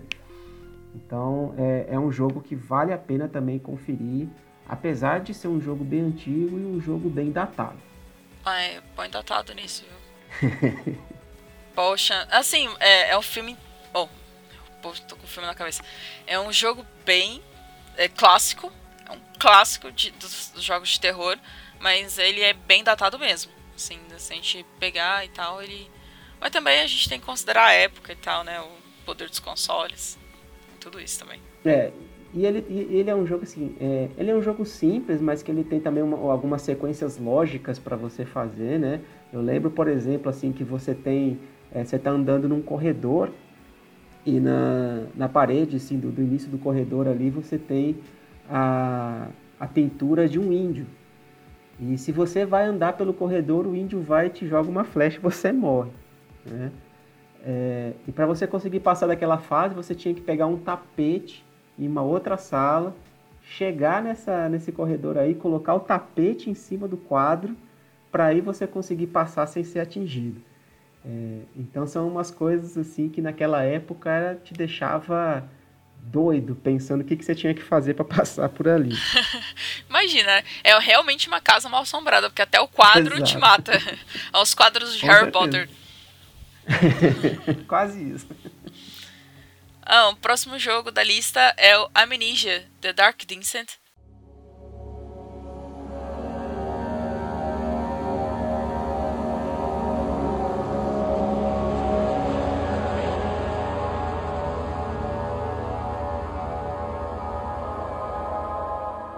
Descent, é. Amnesia, The Dark Descent. É, é assim mesmo, gente, né? que pronuncia Isso. que inclusive aí vale citar que saiu recentemente o trailer do Amnesia Rebirth com previsão de lançamento para o PlayStation 4 no segundo semestre ainda desse ano. Vamos ver se vai lançar ainda esse ano por conta do coronavírus, né? Vamos ficar aí de olho, mas acho que vale aí vocês verem a, o trailer, porque pela primeira vez a gente vai ter uma protagonista mulher. Então tá, tá bem interessante. O trailer tá bem legal. A Amnesia, pô, a Amnesia fez muito sucesso aí na internet, porque as pessoas faziam muito é, facecam, né? Veio, veio com a onda do facecam né, de em jogos de terror. Mas a, a conta se você vai pra uma... Eu não lembro o nome do protagonista. Mas, é, você acorda na mansão, né, Fernando? Acho que é isso. Você jogou Isso. Eu, eu não joguei, cara. Eu não tenho coragem de jogar esse- esses jogos. Pô, você não vê os inimigos, cara. Você também só foge. Aí você, se você ficar muito tempo no escuro, você começa a ficar com como é que fala? Tipo, Insanidade? é, a sua sanidade baixa, aí tudo começa a ficar turvo e você começa a ver coisa que não tá lá. É, é, pô, é um jogo tenso. Tem aí seu seu sucessor, né, o Amnesia, Amnesia The Machine of Pigs. É isso, né? Isso. É, e e- o, o, o personagem do, do Amnesia é o Daniel, né? É, e o que é interessante dele é que assim, é, ele acorda na mansão sem memória, né? E, e vai descobrindo assim que basicamente foi ele mesmo que tirou a memória dele para que ele possa avançar na mansão é, e derrotar o mal que tem lá dentro sem que ele fuja ou sem que ele tenha arrependimentos, essas coisas aí, né? Então é, ele, ele tem essa premissa bem, bem interessante também. Ah, Amnesia é um jogo muito bacana e tem uma história legal por trás. Sim. Então acho que vale a pena aí pra galera que não jogou. Joguem. Joguem, gente. Joguem. e, e pra quem aí não conhece, né, vai atrás, é bem bacana, é uma franquia muito, muito legal. E eu tô bem contente de estarem lançando um terceiro jogo. E é realmente um jogo bem tenso, porque ele é daqueles que você não tem, não tem uma arma, não tem nada que você possa enfrentar o mal que tem lá, né? Você só pode realmente fugir e se esconder. Então, ele inclusive foi é, precursor aí de alguns jogos do estilo Outlast, né? É, de que você nem se defender, você se defende, né? Você só corre, foge, né? Exatamente. É, um outro jogo que a gente tem aqui também é a franquia Five Nights at Freddy's.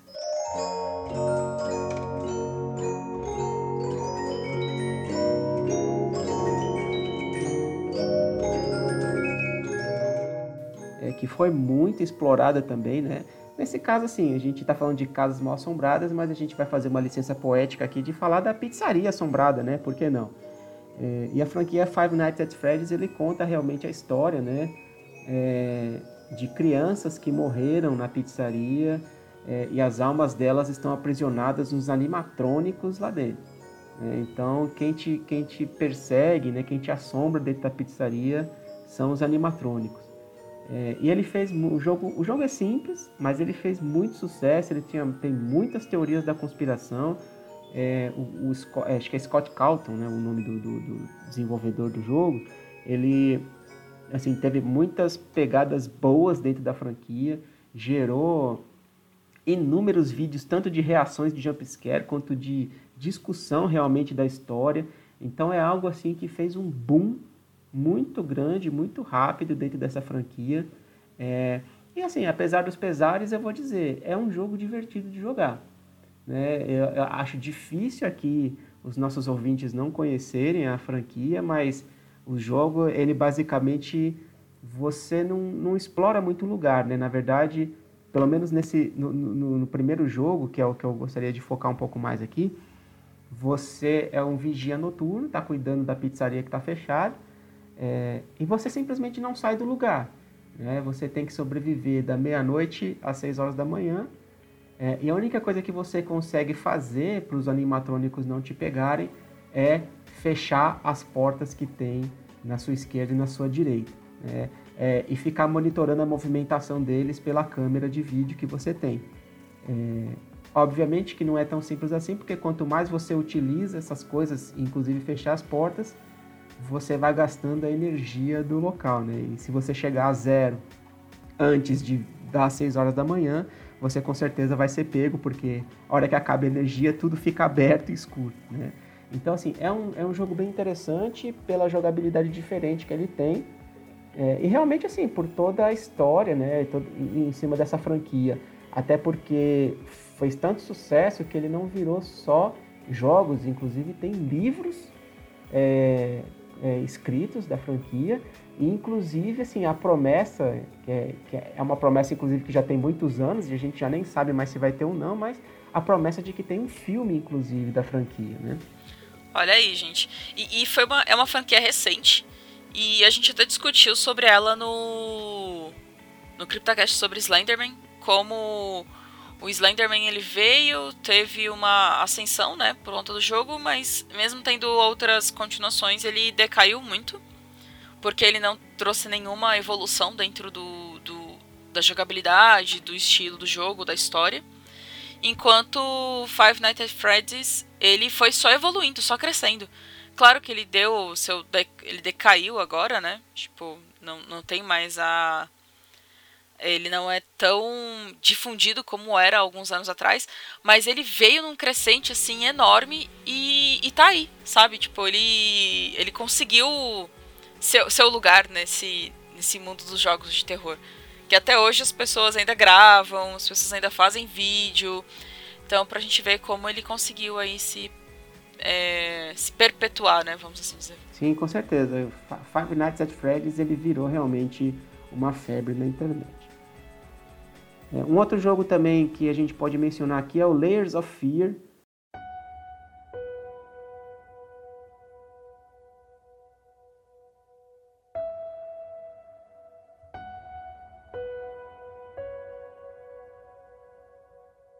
que é um jogo muito bom. Ele, ele saiu, saiu uma DLC para ele e também saiu Layers of Fear 2, né? Mas vamos focar aqui no primeiro Layers of Fear, é, que conta a história de um, de um pintor né, que está em busca das cores perfeitas para fazer a sua obra-prima, que ele considera a sua obra-prima. Né? É, e aí coisas estranhas começam a acontecer na mansão dele, é, que até assim, é interessante a gente falar aqui porque na verdade eu não sei se a casa era mal assombrada ou se era o próprio pintor que era assombrado nesse caso, né? Porque a gente realmente assim vai acompanhando a evolução da história é, e vai percebendo, na verdade, que o pintor tinha sérios problemas e tomou decisões muito críticas para conseguir avançar é, na produção da sua obra-prima. Né? Então ele, ele é um jogo muito focado na narrativa, na história e vale a pena ser acompanhado. Bom, próximo jogo da lista aí é o Visage.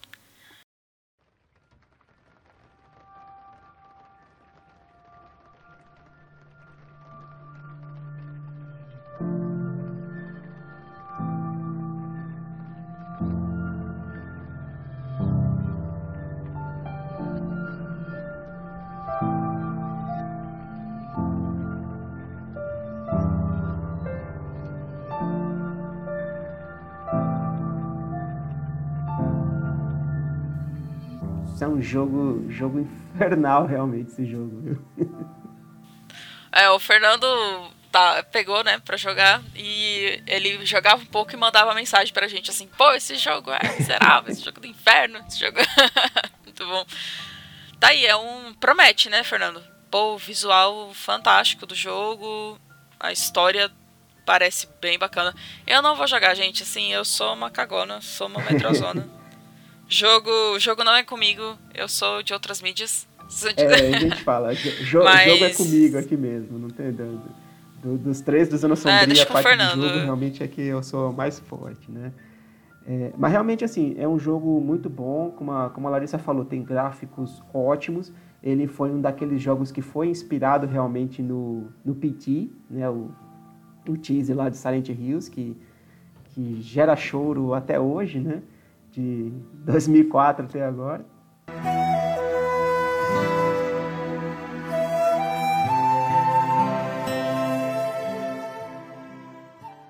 Triste, gente, é triste. Mas é uma coisa muito, mas é uma coisa muito legal do, do, do Visage, é justamente a ambientação dele. Né? É um jogo que ainda não está completo, ele já está sendo desenvolvido há vários anos, mas ele está na questão de acesso antecipado. Né? Então, o jogo ele é dividido em capítulos, foram prometidos, se eu não me engano, quatro ou cinco capítulos, e até agora saíram dois.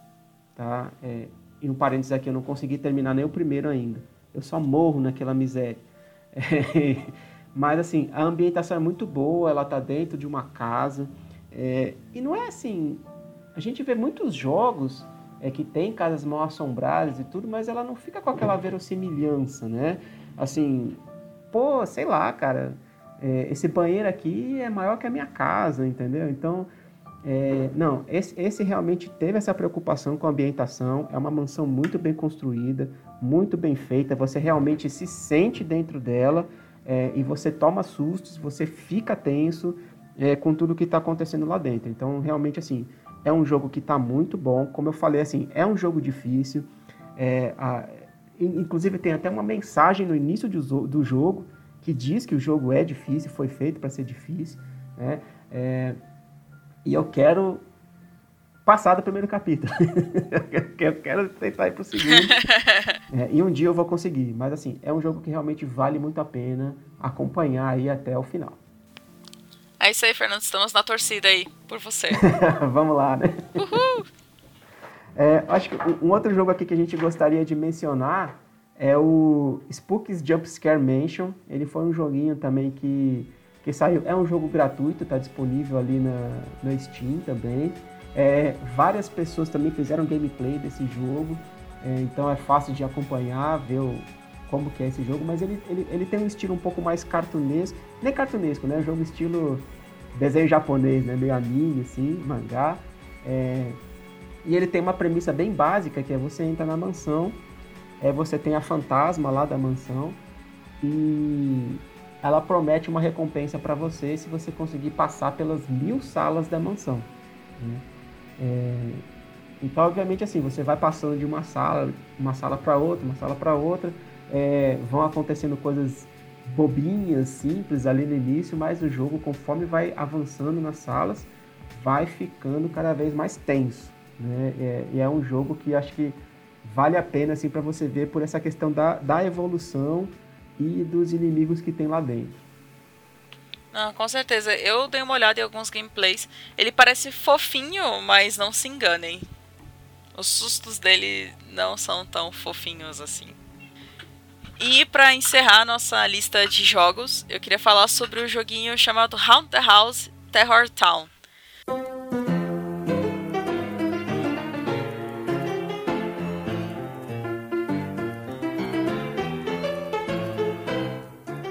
Ele era um jogo de é, browser, é, de browser, é, como é que fala? Browser? É isso é mesmo? É browser, né? Navegador. Browser. É. Ele era um joguinho de navegador. E ele era, eu não sei se era todo em flash, mas ele era bem bobinho. E você é um fantasma. Você joga com um fantasminha e o seu objetivo é possuir os objetos e espantar as pessoas da da casa. Inclusive tem umas missões assim, tipo umas conquistas que você pode ir desbloqueando. E E aí eles lançaram o Haunted House Terror Town, que é a cidade. Em cada. E aí tem vários. Tem o hospital, tem a casa, né? Tem, tem a casa, a mansão, um teatro, um trem e um hospital. E aí cada ambiente desse você é um fantasminha diferente. E você tem que possuir os objetos e espantar essas pessoas. E aí você vai é, tendo as conquistas. É, as pessoas podem se matar pelo susto. Ou elas morrem e viram um fantasma. Então assim, tem, tem várias desbloqueios bem engraçadinhos e tal. Umas conquistas bem legais de você ficar brincando para conquistar na, na Steam. O jogo é. Eu não sei dizer quanto que é, mas ele é bem baratinho na Steam. Ele não é muito caro, não. E é um jogo bem divertidinho de você jogar, você é para matar o tempo. Mas é bem legal você ficar descobrindo o que, que os objetos fazem. E assim, são níveis. Você começa, tipo, balançando o copo. Aí de repente você começa. consegue jogar o copo. Você vai evoluindo, você vai ganhando nível de fantasma. E aí você vai conseguindo fazer coisas diferentes com os objetos. Não é só diferenciar os objetos e o tamanho dos objetos, mas o que você consegue fazer com aqueles objetos. Não, legal, é assim, você pode ver que o terror, inclusive, está em coisas bem bobinhas, né? Tipo Halloween. É, vou implantar a treta aqui. Pô, Halloween é mó legal, cara. Mas você fala Halloween o filme ou a festa de Halloween? Fala festa de Halloween. Mas deixa, deixa as tretas pra lá. É que pra gente no Brasil. É, é que pra gente no Brasil não tem tanta. A gente não tem essa cultura, né? Do. Do, do terror. Né? Essa cultura do terror assim. A gente não tem comemoração do Halloween, não tem comemoração do Dia dos Mortos, então pra gente é, é uma... São. Sim. Tem muita, tem muita gente que comemora e tal, mas é com certeza, né? É uma cultura importada uhum. de fora, né? Que não, assim, que pra gente não tem o mesmo significado que tem para ah, eles com certeza. Lá. Bom, gente, estamos chegando aqui no final do nosso CryptaCast, né? E como a gente pode ver, o tema de casas mal assombradas repercutem na sociedade e na cultura há muito, mas muito tempo. E é algo que sempre vai atrair a atenção das pessoas para o misterioso e para o sobrenatural, né? De certa forma, a casa mal assombrada em si não é o motivo pelo qual a gente está tão interessado, né? É, a assombração é a consequência daquilo que realmente nos interessa. Saber o que aconteceu para a casa ficar amaldiçoada. Então, no, nos exemplos que a gente explorou aqui, a gente pode ver que, na sua maioria, a gente tem casos de mortes ou rituais malignos que aconteceram naquele local é, e que seus efeitos duram né, por longos e longos anos, é, pegando qualquer pessoa incauta que, que ouse entrar naquele local, né? Inclusive reforçar o seu exército de sustos e manifestações sobrenaturais. É, mas para você aí, ouvinte, qual que é a história de casa mal assombrada que você prefere? Coloca pra gente aí nos comentários desse podcast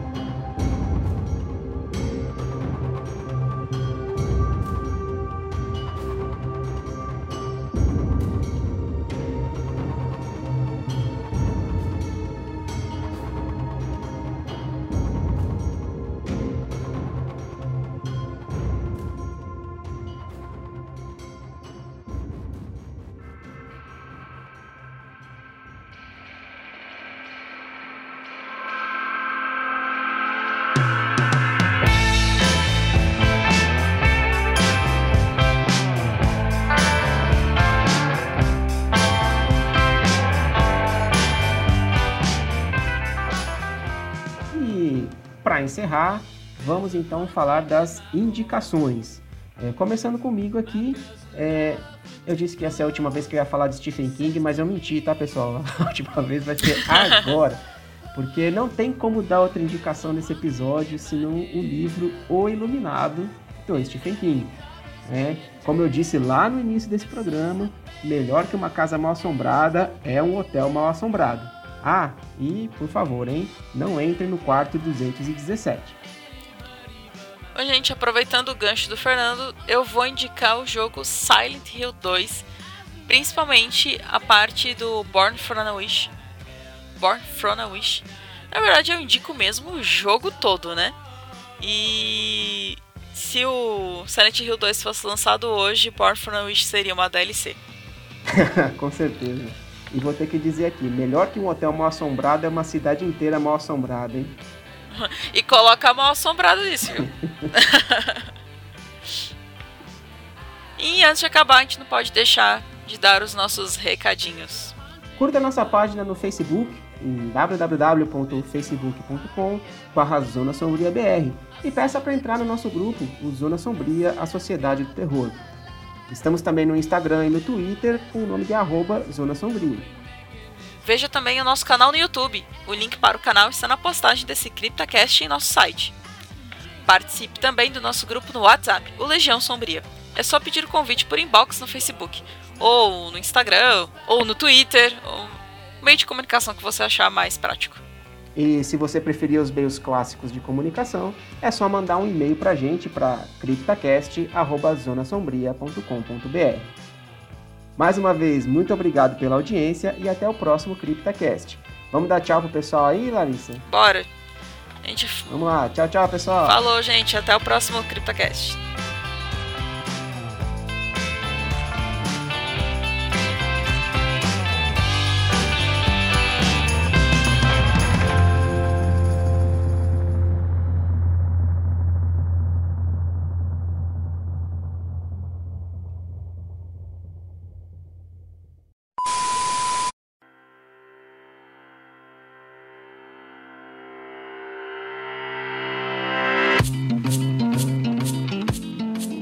Encontraram crucifixos em encontraram crucifixos ai meu Deus encontraram crucifixos invertidos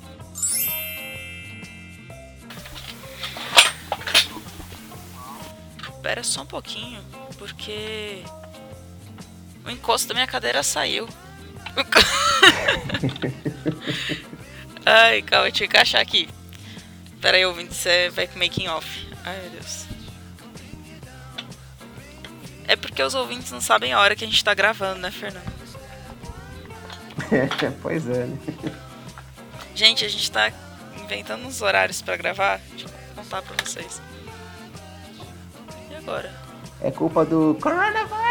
coronavírus. ah, tá. Ai, gente, é eu que fiz besteira mesmo. Eu tava mexendo aqui na parada que não era para mexer e é claro que é soltar o o encosto da cadeira. Pronto, agora tá tudo certo. Mais uma vez, muito obrigado pela audiência e até o próximo CryptoTech. Opa!